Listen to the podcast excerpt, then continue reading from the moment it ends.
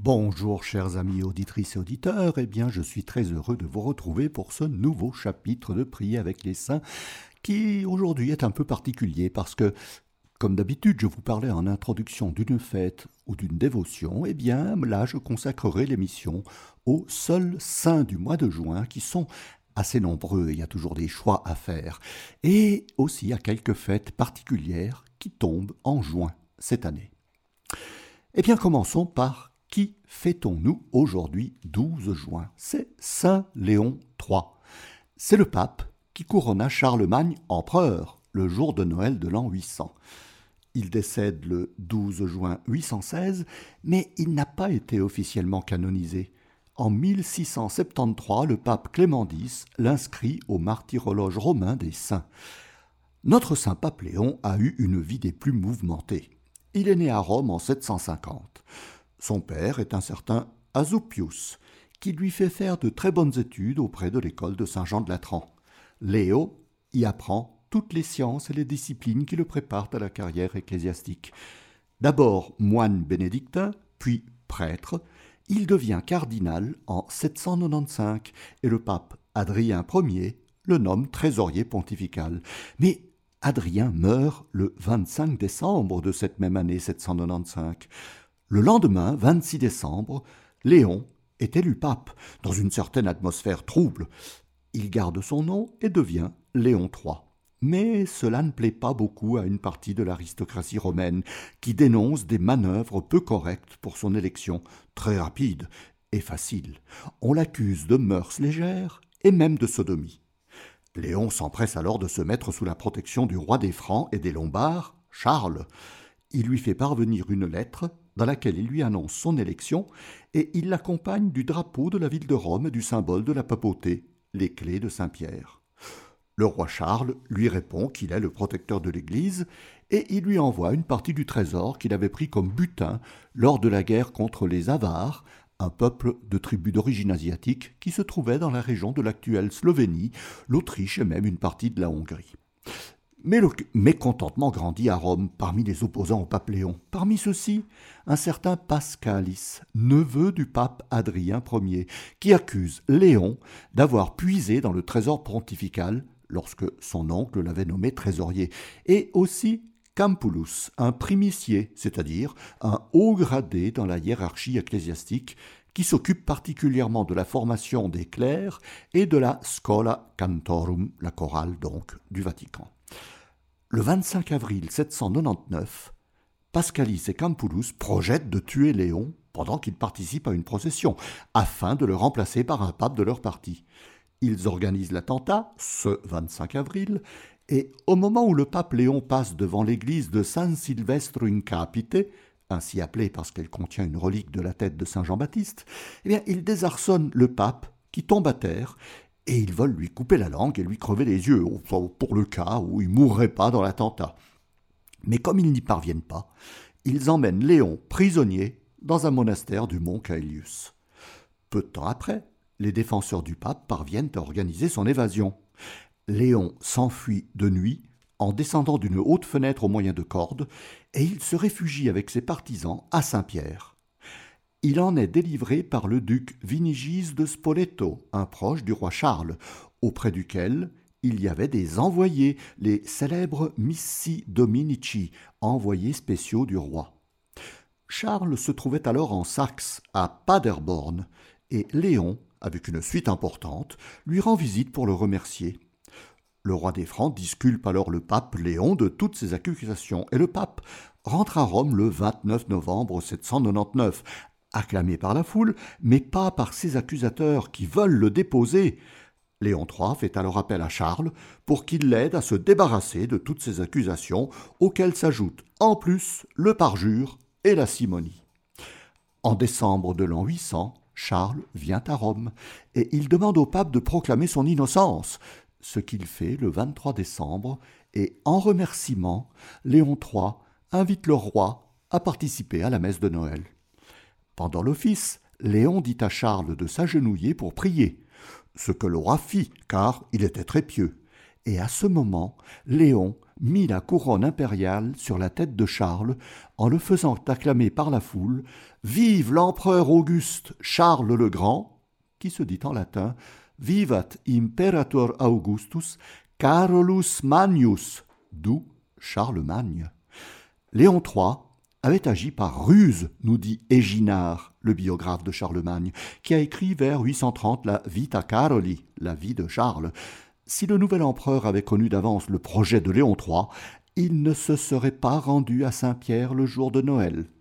En effet, Charles avait bien demandé au pape de le couronner empereur, mais en agissant comme il l'a fait, Léon III ne s'est pas agenouillé devant l'empereur, montrant ainsi qu'il était supérieur.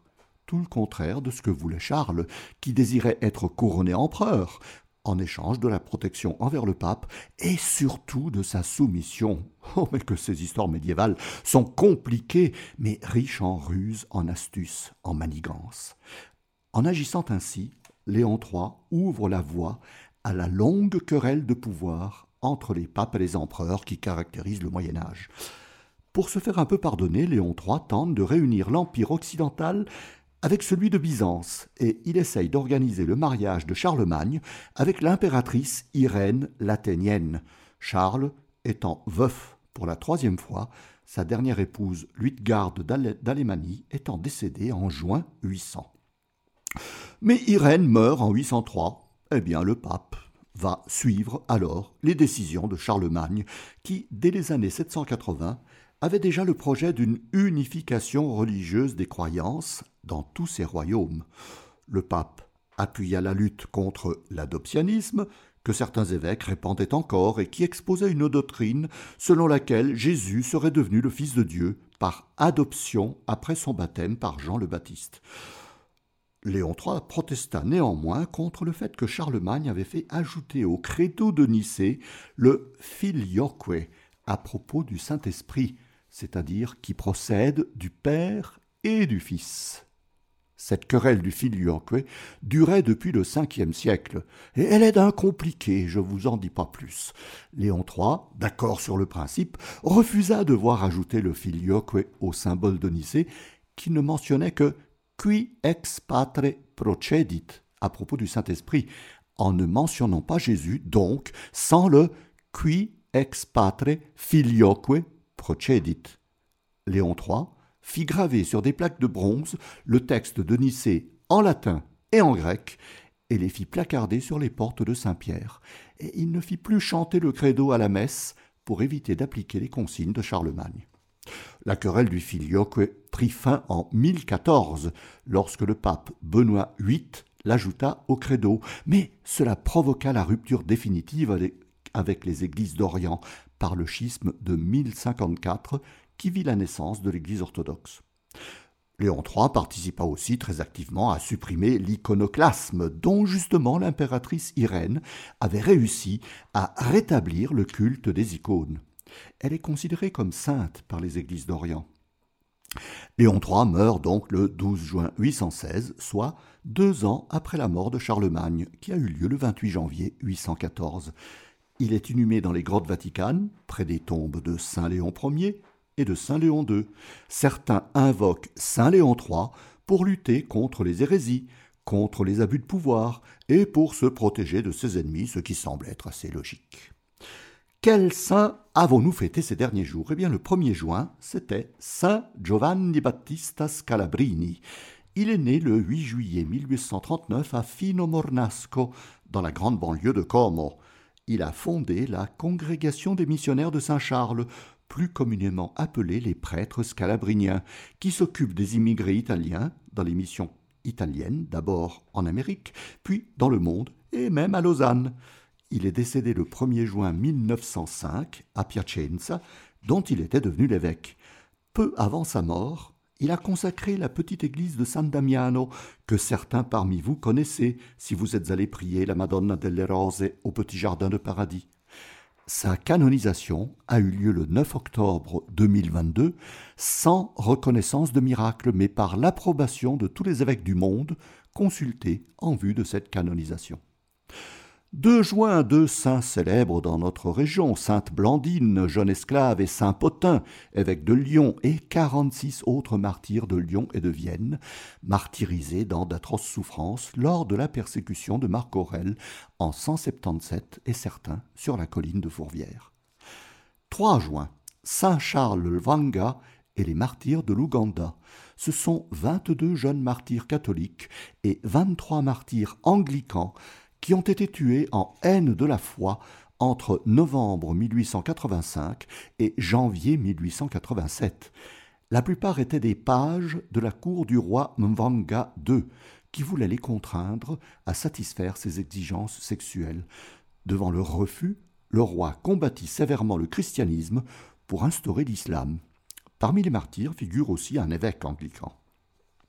3 juin, c'est aussi Saint Jean XXIII, Angelo Giuseppe Roncalli, qui a été le 261e pape sous le nom de Jean XXIII. Mais il a sa fête le 11 octobre, jour de l'ouverture du Concile Vatican II, le 11 octobre 1962.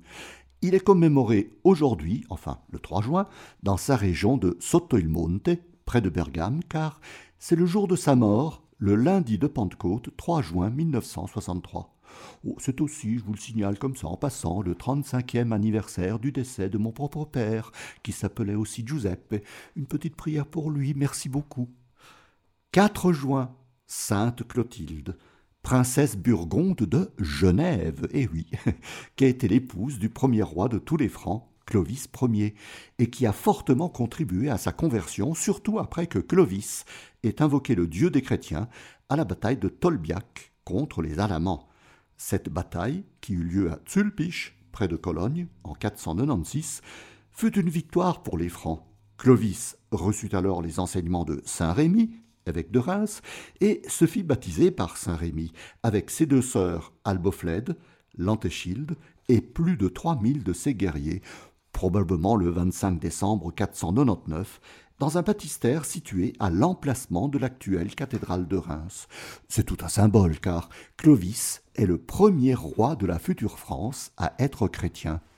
Et les rois de France, à commencer par Henri Ier en 1031, se feront sacrer dans la cathédrale de Reims. Clovis avait fait de Lutetia Parisiorum la capitale de son royaume, qui devint Paris. À sa mort, en 511, Clotilde resta à Paris, puis vers 524, elle se retira à l'abbaye de Saint-Martin de Tours, où elle mourut le 4 juin 545. Elle fut inhumée à Paris, aux côtés de Clovis, dans la crypte de la basilique des Saints Apôtres, qui deviendra la future abbaye de Sainte-Geneviève, qui sera démolie en partie après la Révolution pour donner naissance à l'actuel lycée Henri IV.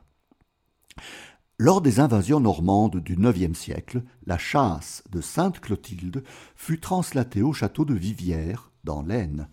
Lorsque ses reliques revinrent à Paris, au XIIe siècle, Viviers en garda une partie, et depuis 1947, un pèlerinage national en l'honneur de Sainte Clotilde a lieu le troisième dimanche du mois de juin.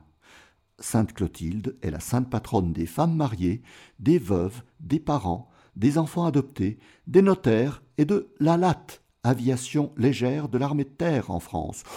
Curieux patronage, en effet. 5 juin, c'est le dimanche de la Trinité. Cette fête est appelée la solennité de la Sainte Trinité.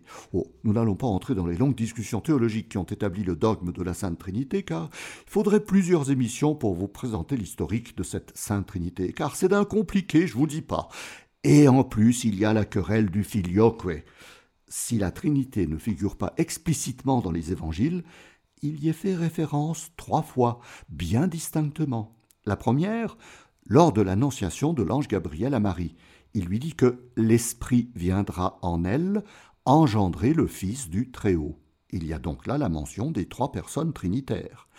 La deuxième, c'est lors du baptême de Jésus, lorsque Jean le Baptiste entend le Père dire Voici mon Fils bien-aimé et que l'Esprit vient sur Jésus sous la forme d'une colombe. Les trois personnes trinitaires sont ainsi présentes. Puis, lors de la transfiguration, où la divinité de Jésus est révélée aux disciples présents, Pierre, Jacques et Jean. Ils entendent la voix de Dieu révélée par l'Esprit, et Jésus est présent. Ce sont ensuite les conciles de Nicée en 325, de Constantinople en 381 et de Tolède en Espagne en 675 qui établiront le dogme définitif du Dieu en trois personnes bien distinctes. La première mention d'un office de la Sainte Trinité apparaît au Xe siècle. Étienne, chanoine de la cathédrale de Metz en Lorraine, devient évêque de Liège en 901 il compose de nombreux cantiques et vers 910, il institue l'office Ad honorem sanctissimae trinitatis, qui resta très localisé dans les régions de son diocèse. Le 3 juin 1162, Thomas Becket fut consacré archevêque de Canterbury, en Angleterre. C'était le dimanche après la Pentecôte, et il souhaita établir que le jour de sa consécration devienne une fête en l'honneur de la Sainte Trinité. Mais il fut assassiné en sa cathédrale, probablement sur ordre du roi d'Angleterre Henri II Plantagenet, le 29 décembre 1170. Il fut canonisé par le pape Alexandre III le 21 février 1173, et la fête de la Sainte Trinité fut momentanément oubliée. Au début du XIVe siècle, en août 1316, Jacques Duez est élu pape à Avignon sous le nom de Jean XII. C'est lui qui fixera à Avignon la résidence des papes. Pendant le long conflit qu'il oppose aux franciscains sur les questions de pauvreté et aussi lors de sa lutte contre l'alchimie et la sorcellerie, Jean, XII, Jean XXII pardon, reprend l'idée de saint Thomas Becket et il institue la fête de la Sainte Trinité, le premier dimanche après la Pentecôte. Mais il faudra attendre le pape Saint Pie pour que la fête soit étendue en solennité à toute l'Église le 24 juillet 1911. 6 juin, c'était Saint Claude du Jura, un saint de notre région, puisqu'il est né en 607 à Salins, dans le Jura, et il est mort au monastère de Condat, fondé au 5e siècle par les deux frères Saint Romain et Saint Lupicin. Il a été abbé de ce monastère, puis évêque de Besançon, charge à laquelle il renonça pour revenir à Condat, où il mourut le 6 juin 699. Son corps, retrouvé intact au XIIe siècle, fut l'objet d'une grande vénération.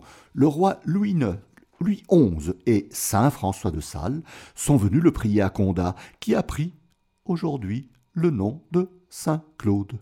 Il est le saint patron des tourneurs sur bois, profession très répandue dans le Jura.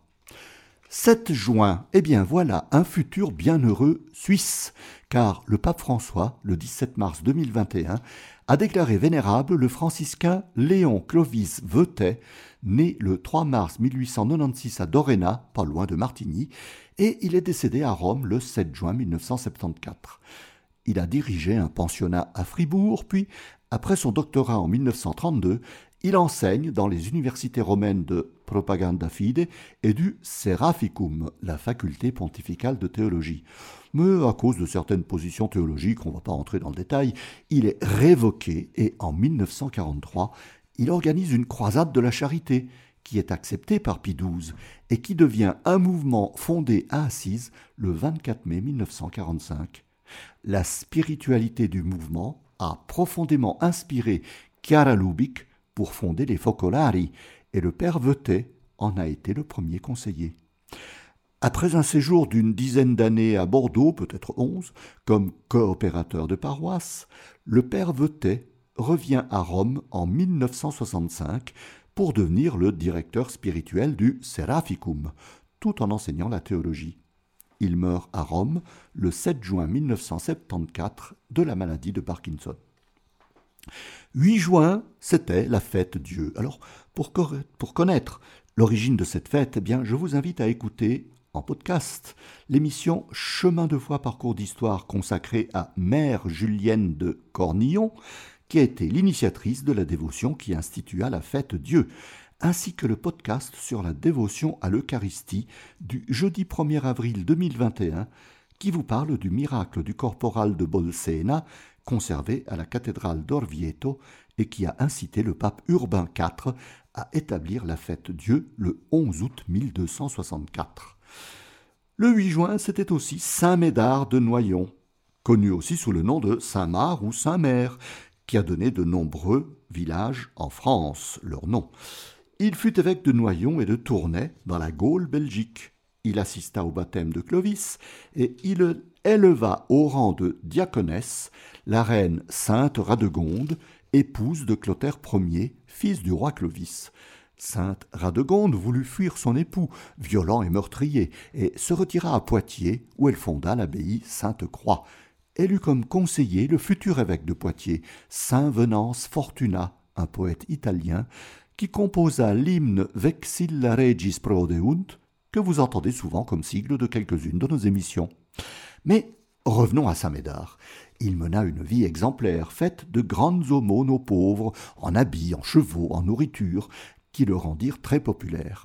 Il aurait été le frère jumeau de saint Godard, archevêque de Reims, et tous deux seraient morts le même jour, le 8 juin 560.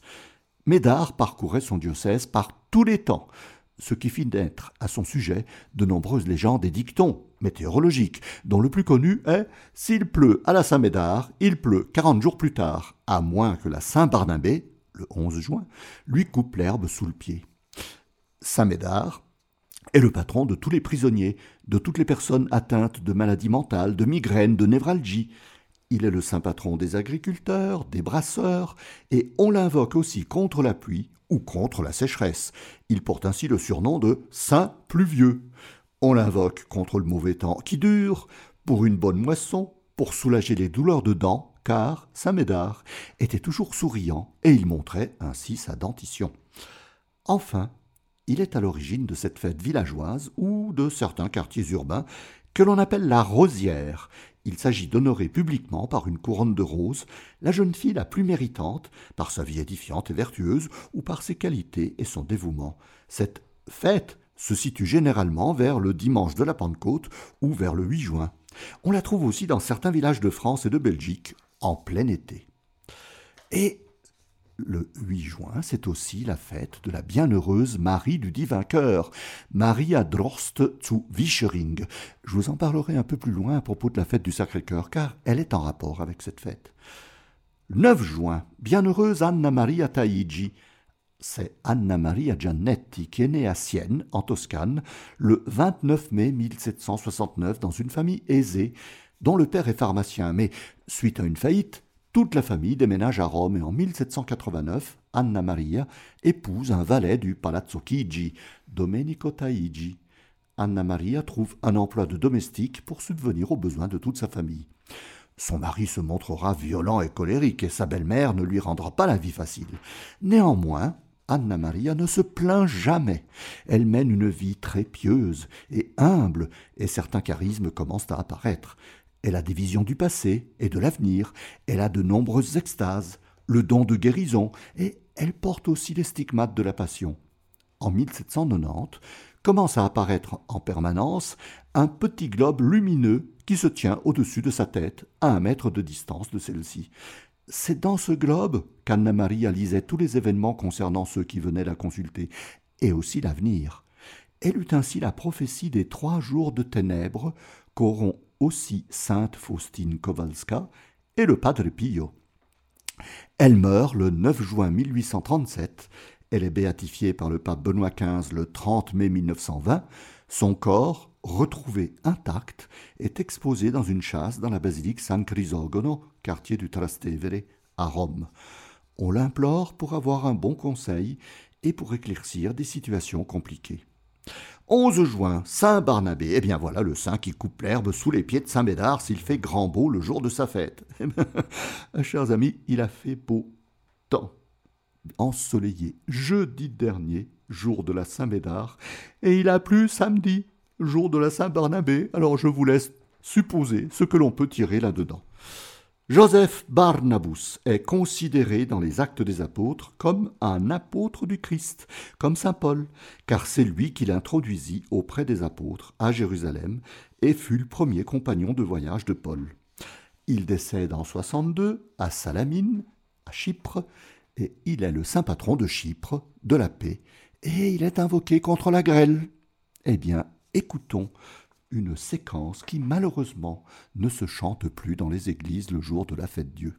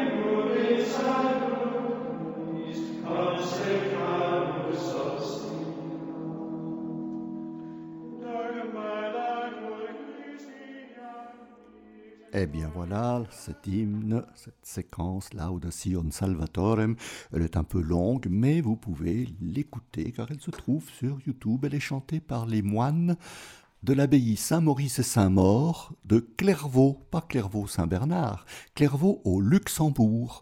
Et les plus anciens parmi vous se souviennent peut-être que Radio Luxembourg diffusait, il y a déjà assez longtemps, la messe des malades tous les jeudis à 10h depuis l'abbaye de Clairvaux au Luxembourg. Cette séquence a été composée justement pour la fête de la, fête Dieu, donc du Corpus Domini, en 1264 par saint Thomas d'Aquin, sur une mélodie qui aurait été composé, dit-on, par un certain Adam, qui était chantre, dans la toute nouvelle cathédrale Notre-Dame de Paris, 80 ans avant saint Thomas d'Aquin. Voilà. Eh bien, continuons avec les saints importants à venir pour ce mois de juin.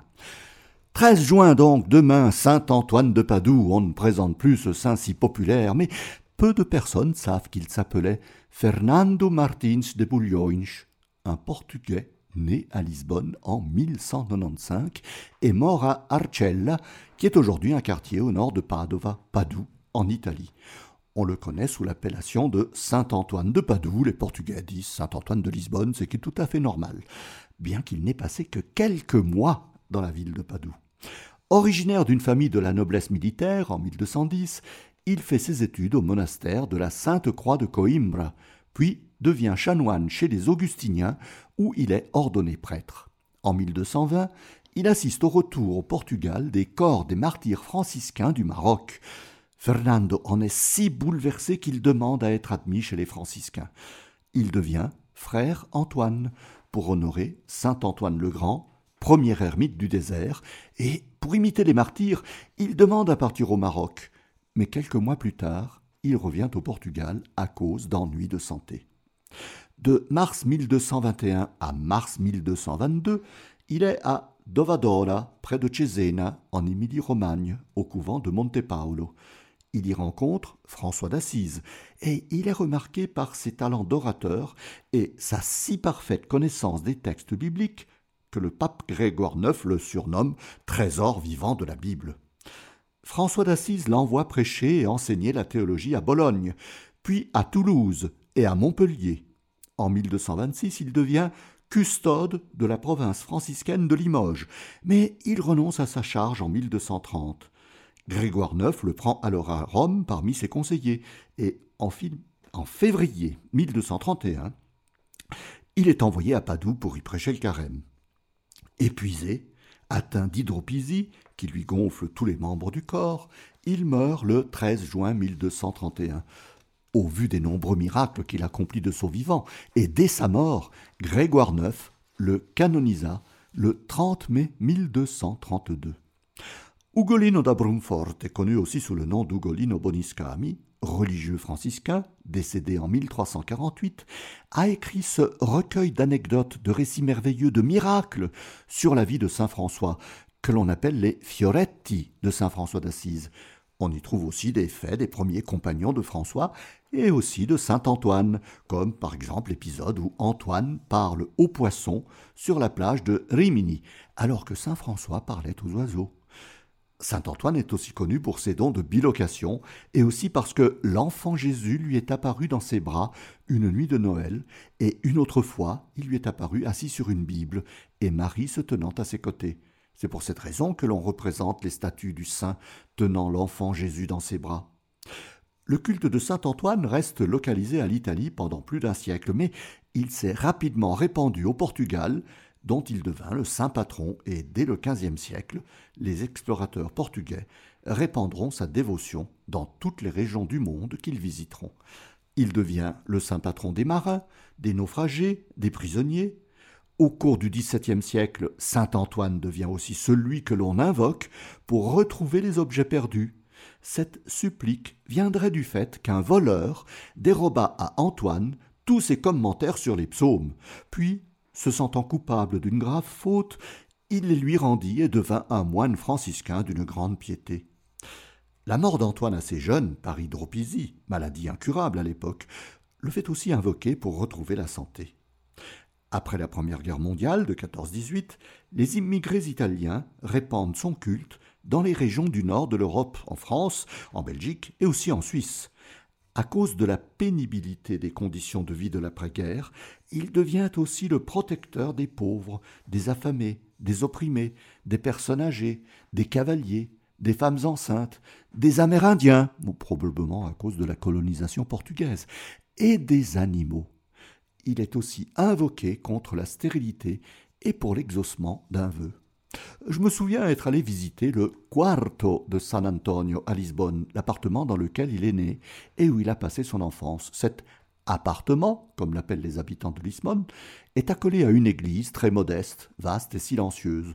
Oh, je me trouvais seul en méditation lorsque des vociférations commencèrent à envahir toute l'église. C'étaient des pèlerins de Naples qui venaient aussi visiter le quarto et qui criaient tout fort Sant'Antonio fammi grazia, Sant'Antonio fammi grazia. Et oui, nos chers et sympathiques amis napolitains ont l'habitude de s'adresser aux saints en leur criant tout fort leur dévotion, comme ils le font aussi pour leur San Gennaro. 15 juin, Sainte Germaine de Pibrac, Sainte Germaine cousin.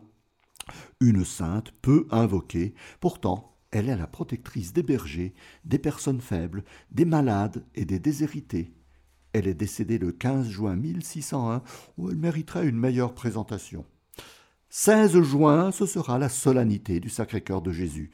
Je vous en ai parlé dans le Prier avec les saints du 11 juillet 2022 que vous pourrez réécouter en rediffusion le vendredi 16 juin prochain à 11h. Vous apprendrez tout l'historique de cette dévotion au Sacré-Cœur et je profite pour vous euh, signaler ou souligner, peu importe, qu'en écoutant cette rediffusion, vous entendrez une légère erreur que j'ai faite. Vous me demandez bien pourquoi j'ai fait cette erreur. Dans cette présentation du Sacré-Cœur, je vous parle de Sœur Marie du Divin Cœur, Maria Droste zu Wischering, très liée au Sacré-Cœur, et vous verrez pourquoi. Elle est décédée le 8 juin 1899 à Porto, au Portugal, et elle est la cousine du cardinal Clemens August von Galen, évêque de Münster en Allemagne, qui s'opposa au nazisme. Il est décédé le 22 mars 1946 et je vous avais dit que Maria Droste a été béatifiée le 1er novembre 1975 par le pape Paul VI en même temps que son cousin Clemens von Galen, ce qui est un tantinet faux car von Galen a été béatifié, oui, mais le 9 octobre 2005 par le pape Benoît XVI. Eh bien voilà, l'erreur est rectifiée, avec toutes mes excuses, chers amis, un an plus tard. Mais je ne vais pas vous laisser sur votre désir d'en savoir plus et je vous dis simplement le pourquoi de cette solennité qui est célébrée un vendredi. Le 29 janvier 1929, le pape Pie établit une nouvelle messe et un nouvel office liturgique du Sacré-Cœur qui remplace ce que Saint Jean Eudes avait composé et mis en usage en 1765 par le pape Clément XIII lorsqu'il institue la fête justement en 1765. Pie XI place la fête au troisième dimanche après la Pentecôte. Après le Concile Vatican II, la réforme liturgique entreprise par le pape Saint Paul VI en 1969 redéfinit la date de la solennité du Sacré-Cœur.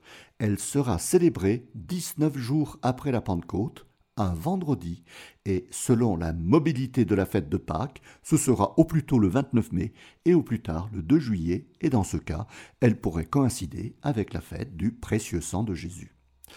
C'est aussi, et ce sera aussi, la bienheureuse Marie-Thérèse Scherer. Anna Maria Katharina Scherer devint religieuse en 1844 sous le nom de Sœur Marie-Thérèse. Originaire de Meggen, près de Lucerne, elle fonde avec le père capucin Théodore Florentini un nouvel ordre religieux hospitalier et enseignant, les Sœurs de la Charité de la Sainte Croix, dont elle devient la supérieure en 1857. On les connaît comme les sœurs d'Ingenbol, petit village près de Bruden, sur le lac des Quatre Cantons. Très dévouée au secours des pauvres, dans le canton de Zug, et aussi à Coire, mère Marie-Thérèse décède d'un cancer de l'estomac à l'âge de 62 ans, le 16 juin 1888. Elle a été béatifiée par le pape Saint Jean-Paul II le 29 octobre 1995, en même temps que Marguerite Baïs. Et vu que Marguerite Baïs est devenue sainte, eh bien, gageons que Marie-Thérèse Scherer la suivra bientôt sur la voie de la canonisation. C'est aussi la fête pour une vénérable que le pape François a déclaré le 30 août 2021. C'est la vénérable Enrica Beltrame Quattrocchi, née à Rome en 1914 et décédée aussi à Rome le 16 juin 2012, à l'âge de 98 ans. Elle fut infirmière pendant la Seconde Guerre mondiale, puis obtint une licence de lettres et d'histoire de l'art. Elle voulait suivre ses frères et sœurs, qui sont tous entrés dans les ordres, mais elle resta près de ses parents pour accomplir des œuvres de charité et de bénévolat. Elle devient ensuite enseignante, tout en continuant son œuvre charitable dans les quartiers les plus défavorisés de Rome. Elle a été souvent très malade, elle a eu aussi de grandes difficultés économiques, mais sa foi dans la prière et la participation quotidienne à la messe l'ont aidée à surmonter toutes sortes de difficultés. Elle n'est pas connue sauf à Rome. Mais ses parents, eux, sont connus, puisqu'il s'agit des bienheureux Luigi et Maria Beltrame Quattrocchi, béatifiés ensemble le 21 octobre 2001 comme premier couple non martyr à devenir bienheureux. Leur fête est le 25 novembre, date de leur mariage, comme pour les époux Martin, qui sont fêtés le jour de leur mariage le 12 juillet, et dont on ne peut que constater le parallélisme de la vie de la famille Beltrame et Quattrocchi avec celle de la famille Martin. Tous les enfants sont entrés dans les ordres. Les parents sont saints et bienheureux. Un enfant est saint ou bienheureux, Sainte Thérèse, et bientôt peut-être sa sœur Léonie pour les époux Martin, et Enriquette pour les époux Beltrame et Quattrocchi, qui sera probablement béatifié un jour. 17 juin, ce sera le cœur immaculé de Marie. Je vous en ai parlé dans le prix avec les saints du 13 juin 2022, et je vous invite à réécouter une rediffusion de cette émission qui aura lieu samedi 17 juin à 10h. Vous saurez toute l'histoire de l'institution de la fête du cœur immaculé de Marie une fête qui a été instituée par le pape Pie XII lors de la consécration du monde au cœur immaculé le 13 octobre 1942, et il la fixe au 22 août, huit jours après l'Assomption. En 1954, Pie XII institue la fête de Marie-Reine et la place au 31 mai, Saint Paul VI, lors de la réforme du calendrier liturgique de 1969, déplace la fête du cœur immaculé de Marie au samedi de la troisième semaine après la Pentecôte, soit au lendemain de la fête du Sacré-Cœur. Le 22 août devient la fête de Marie-Reine et le 31 mai devient la fête de la visitation de Marie à Élisabeth. Eh bien voilà, vous avez suivi. C'est un peu difficile à hein, suivre tous ces changements de date et de fête, d'autant plus que les catholiques catholiques traditionnalistes conservent les anciennes dates de ces fêtes, donc ça peut faire un beau mélange. 21 juin, Saint Louis de Gonzague. Il est le symbole de la pureté pour la jeunesse et il est souvent représenté avec un lys blanc, le Lilium candidum très parfumé, qui porte d'ailleurs son nom en Italie, le Giglio di San Luigi, le lys de Saint Louis. Né en 1568 près de Mantova, en Lombardie, il est le fils aîné du marquis de Mantoue, Ferdinand Ier Gonzaga, et donc destiné à lui succéder.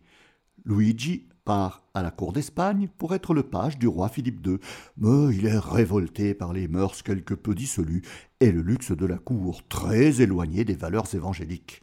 Il revient à Mantoue et en 1585, il renonce au titre de marquis en faveur de son frère cadet qui deviendra Rodolphe II. Il va à Rome étudier chez les Jésuites, afin d'y devenir prêtre. Il mène une vie d'étude et de prière, et il montre un dévouement remarquable envers les plus démunis. Malgré sa réticence envers l'autorité et sa répugnance pour tout ce qui est souillé et sordide, il s'impose d'énormes sacrifices d'acceptation.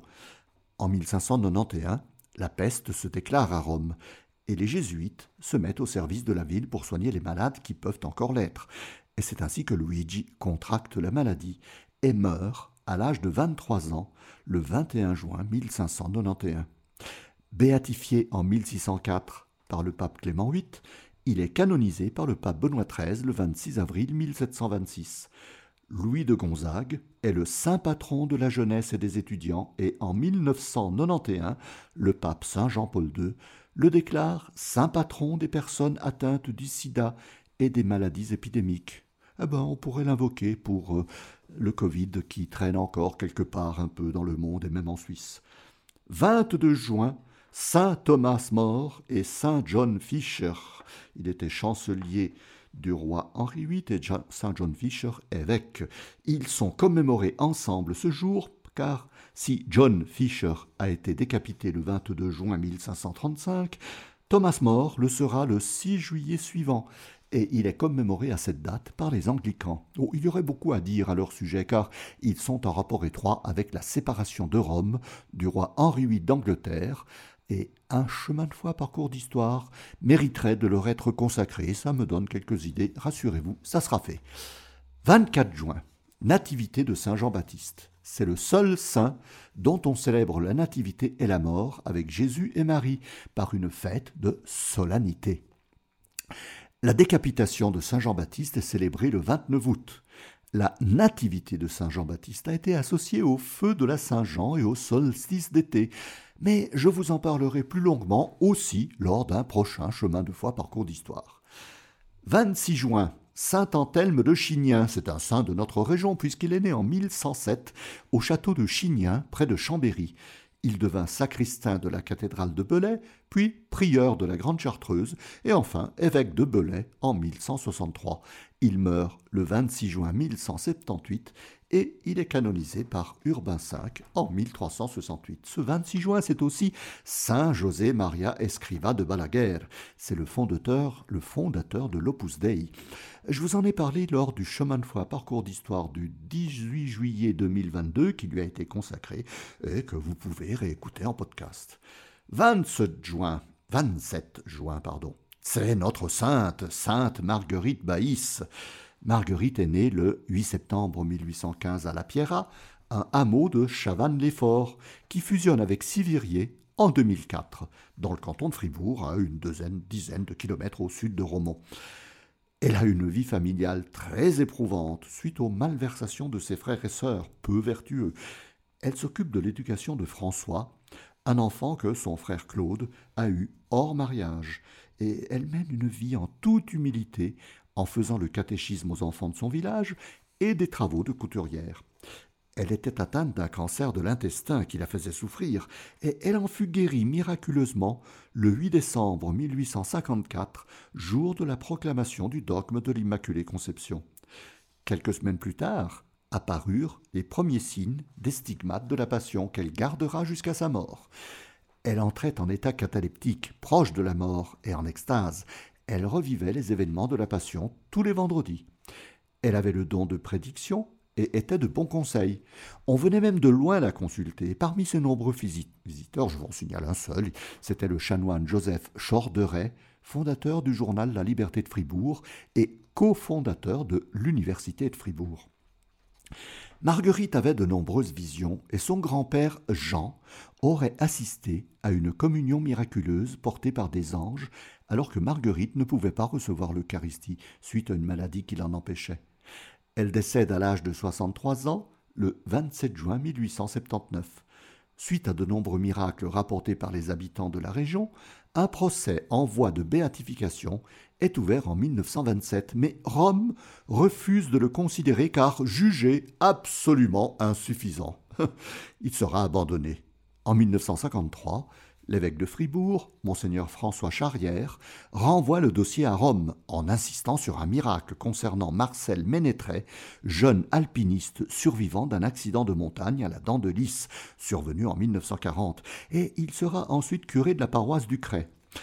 Marguerite Baïs sera béatifiée par Saint Jean-Paul II le 29 octobre 1998, en même temps que la bienheureuse Marie-Thérèse Scherer, et le pape François la proclamera sainte le 13 octobre 2019, en même temps que le cardinal anglais John Henry Newman. Sainte Marguerite Baïs est la patronne des catéchistes et bien sûr des couturières. Elle est invoquée pour guérir d'un cancer et pour avoir un bon conseil. 29 juin, Saint Pierre et Saint Paul, ils sont fêtés ensemble, bien que Victime de la première persécution de Néron, Pierre, crucifié la tête en bas sur les pentes de la colline du Vatican, probablement en 64, et Paul, décapité en 68 au sud de Rome sur la Via Ostiense, où se trouve l'actuelle basilique Saint-Paul hors les murs. Oh, certains historiens disent que c'est l'inverse. Paul en 64, Pierre en 68, on va pas euh, chinoiser là-dessus. D'autres indiquent plus probablement les dates de 67 à 68, à quelques mois de distance, comme le souligne le pape Saint Clément Ier, pape dans les années 90, ou bien même Eusèbe de Césarée au IVe siècle. Au Vatican, dans la basilique Saint-Pierre, la statue de Saint-Pierre est revêtue d'une chape richement décorée et de la tiare pontificale, celle du trésor de la basilique. Et ce jour, c'est la grande solennité pour l'Église qui procède, soit le dimanche ou le samedi qui précède ou qui le suivent, à de nombreuses ordinations sacerdotales. 30 juin, bien nous voici arrivés à la fin de ce long mois de juin, les saints premiers martyrs de Rome. On ne connaît pas leur nombre, mais ils sont victimes de la première persécution contre les chrétiens ordonnée par l'empereur Néron en 64, suite à l'incendie de la ville de Rome qu'il avait lui-même fait accomplir à partir du 18 juillet 64. L'incendie dura toute une semaine et détruisit la presque totalité de la ville.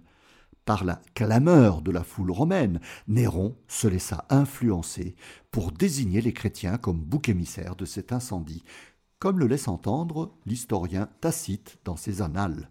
Suétone, dans sa Vie des douze Césars, mentionne l'incendie et la persécution des chrétiens, mais sans lier les deux événements. Cette persécution dura de 64 à 68. Elle est très bien illustrée dans le très beau film à grand spectacle qui date de 1951, oh, ça fait déjà plus de 70 ans, Quo Vadis, tiré du roman historique polonais Quo Vadis, une histoire du temps de Néron de Henryk Sienkiewicz. On associe à cette persécution de Néron le martyr de Saint-Tropez de Pise, chef de la garde et intendant du palais de Néron, décapité en 65 et fêté le 29 avril. Il y a aussi les saints Procès et Martinien, chargés de surveiller les prisons mamertines à Rome, notamment lors de l'emprisonnement de Pierre et de Paul, décapités en 67. Ils sont fêtés le 2 juillet. Et il y a aussi les saintes Basilis et Anastasie, deux matrones romaines, disciples de Pierre et de Paul. Elles se chargeaient de l'ensevelissement des victimes de la persécution de Néron. Elles furent décapitées en 68 et sont fêtées le 15 avril. Et c'est à partir de cette première grande persécution que les chrétiens commencèrent à se réfugier dans les catacombes. Eh bien voilà, chers amis, je vous donne rendez-vous pour un prochain prier avec les saints.